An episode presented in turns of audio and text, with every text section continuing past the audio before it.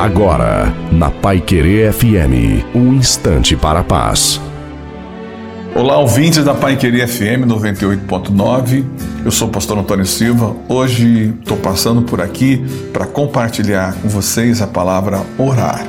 É, orar é quando você fala.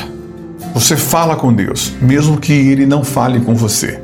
O fato de você falar com Deus não quer dizer que ele não esteja falando com você. Fato de você falar não quer dizer que ele não esteja ouvindo você.